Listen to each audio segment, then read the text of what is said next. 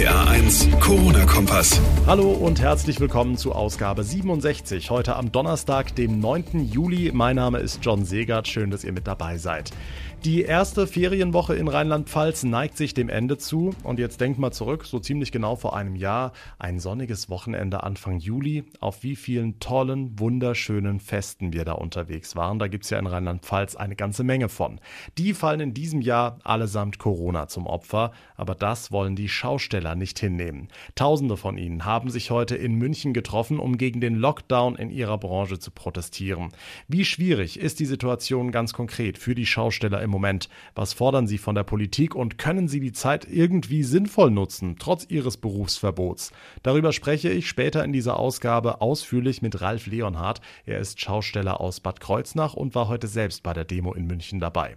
Ebenfalls angespannt sind derzeit tausende Azubis in ganz Deutschland. Sie fragen sich, kann ich meinen Ausbildungsplatz im August oder September überhaupt annehmen, beziehungsweise kann ich meine Lehre beenden? Denn viele Unternehmen streichen im Moment ihre Azubi-Stellen wegen der Corona Corona-Krise. Auch das Thema in dieser Folge und wir klären die Frage, ob wir vielleicht Jahrzehnte auf einen Corona-Impfstoff warten müssen. Also, wir fangen direkt an. Los geht's mit dem Wichtigsten vom heutigen Tag.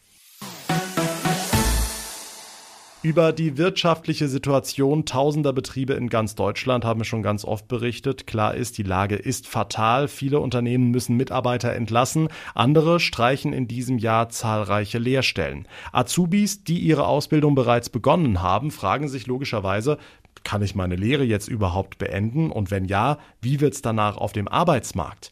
Johanna Müßiger aus der RPA1 Redaktion, um den Azubis zumindest eine Perspektive geben zu können, ist jetzt erneut eine Art Prämie für die Unternehmen im Gespräch. Genau, die hat zumindest Carsten Linnemann ins Gespräch gebracht, der Vizechef der CDU-CSU-Bundestagsfraktion. Er forderte heute früh im ersten eine Garantie der Unternehmen, dass Azubis ihre Ausbildung zumindest abschließen können. Dafür müsse aber eben eine Art Prämie geschaffen werden, so Linnemann, damit die Firmen das in der Krise auch stemmen könnten. Denn die Situation werde sich im Herbst noch verschärfen. Wir werden ab Oktober, so hart es ist, aber ich muss es aussprechen, eine Insolvenzwelle in Deutschland erleben, weil dann die Insolvenz angemeldet werden muss. Dann gibt es eine Pflicht für die Unternehmen. Und dann gibt es natürlich die Sorge vieler Auszubildenden, dass man eine Ausbildung beginnt und sie nicht zu Ende macht. Und da muss die Politik aufpassen. Hm, und dann gibt es ja heute auch wieder neue Meldungen zu einem möglichen Impfstoff gegen das Coronavirus.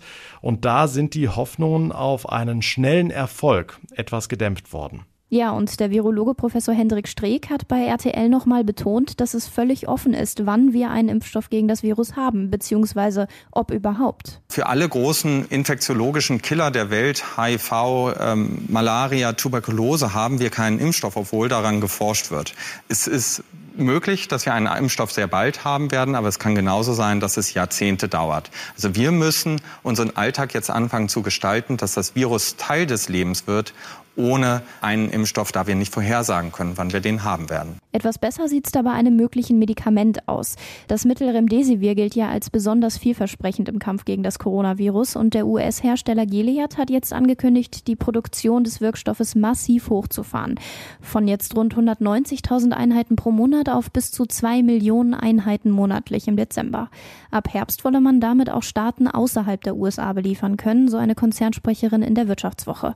Und damit meint sie auch Lieferungen nach Deutschland. Erst in der vergangenen Woche hatte die EU Remdesivir für die Behandlung von Corona-Patienten zugelassen. Der Überblick von Johanna Müßiger. Vielen Dank. Das Altstadtfest in Koblenz, der Landauer Sommer oder auch die Mainzer Sommerlichter. Diese und viele, viele weitere wunderschöne Feste haben wir so ziemlich genau vor einem Jahr besucht. Gute Weine, gutes Essen, gute Musik. Das war was. In diesem Jahr ist alles anders. Corona-bedingt fallen alle großen Feste bis Ende Oktober aus und das wollen die Schausteller nicht länger hinnehmen.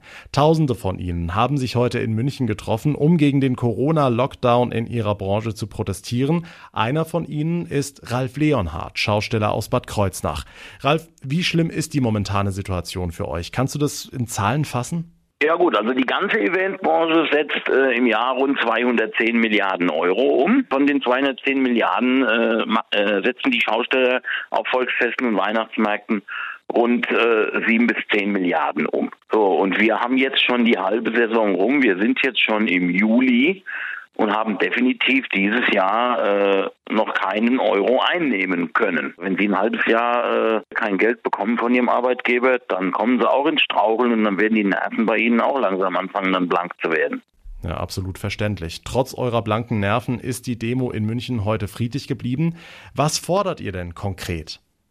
Ja, zum einen natürlich ein vernünftiges Hilfspaket, denn wir brauchen Hilfe. Und zum Zweiten, dass wir im Zuge der Gleichberechtigung auch wieder unsere Geschäfte betreiben können, und zwar auf den Plätzen. Alles darf nach und nach öffnen, die Freizeitparks haben offen, am Rhein äh, laufen die Leute zu Tausenden und äh, komischerweise ist man immer noch der Meinung, dass Volksfest äh, ein Corona-Hotspot ist. Das ist nicht mehr logisch zu erklären. Ja, und die Folge ist, ihr dürft einfach nicht arbeiten. Was macht ihr denn mit dieser freien Zeit jetzt? Ja gut, es werden natürlich jetzt sehr viele Reparaturen und, und Instandhaltungen durchgeführt, äh, für die äh, die ganzen Jahre nicht die notwendige Zeit war.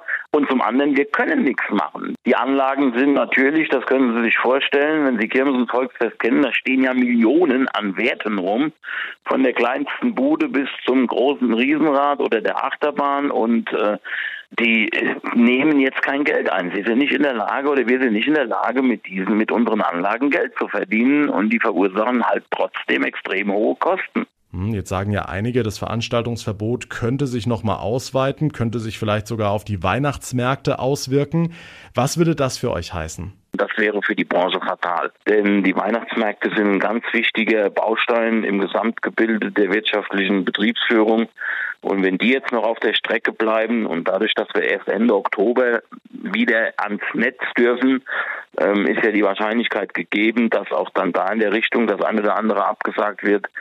Äh, und da liegt natürlich, liegen die Nerven aber nichtsdestotrotz haben wir Verständnis für die und die haben auch sehr großes Verständnis für uns. Ja, wir drücken euch ganz fest die Daumen, dass es nicht so weit kommt und dass sich die Situation bald für euch bessert. Tausende Schausteller haben heute in München gegen das Veranstaltungsverbot protestiert. Mit dabei war auch Ralf Leonhardt aus Bad Kreuznach. Vielen Dank für das Gespräch. Über 30 Grad wurden heute wieder in Teilen von Rheinland-Pfalz gemessen. Perfekte Voraussetzungen dafür, dass wir euch ein kreatives Köpfchen aus Bad Bergzabern in der Pfalz vorstellen. Das hat in der Corona-Krise aus einer kleinen Idee eine ganz große Sache für den ganzen Ort geschaffen. In Bad Bergzabern gibt's nämlich jetzt einen Eisautomaten und der hat rund um die Uhr geöffnet. RPA1-Reporter Thomas Stüber. Ja, es geht ganz einfach. Eis auswählen, Geld einwerfen und schon kommt es fertig raus. Das Prinzip kennen wir schon von Wurst- oder Weinautomaten und anderen, die es in der Pfalz gibt. Die Idee für den Eisautomaten in Bad Bergzabern kam Viktoria Wichtler von der Bechtoliner Eisfabrik während Corona. Wir brauchen eine lange Alternative für kontaktlosen Speiseeisverkauf und so ist es zu der Idee gekommen, einen Speiseeisautomaten bei uns am Firmengrundstück aufzustellen, dass man eben 24 Stunden, sieben Tage die Woche Speiseeis kaufen kann. Und es gibt die verschiedensten Sorten. Von Vanille, Schokolade, Stracciatella, die ganzen Klassiker, über Joghurt, Heidelbeer und Eistee, Zitrone, Ingwer, bisschen was Besondereres, oder Nuss-Nougat, Creme, Banane. Dann haben wir Spaghetti, Eis, Vanille, Joghurt. Dann haben wir ein Eissandwich, einen Schoko-Kokosbecher, was ganz besonders ist, wir bieten im Automaten sogar noch Softeis an. Also jede Menge Auswahl. Bad Bergzabern soll nicht alleine bleiben. Die Nachfrage ist riesig. Vor allem bei einer Sorte würde es sich lohnen. Wahrscheinlich ein allein nur für Spaghetti-Eis, so viel wie Spaghetti-Eis im Moment läuft. Aber ich habe tatsächlich Anfragen für Franchise. Das wäre tatsächlich denkbar, die ganze Region mit frischem Speiseeis zu beliefern. Ja, vielleicht ziehen da andere Regionen ja noch nach. Tolle Sache auf jeden Fall. Dankeschön, Thomas Stüber.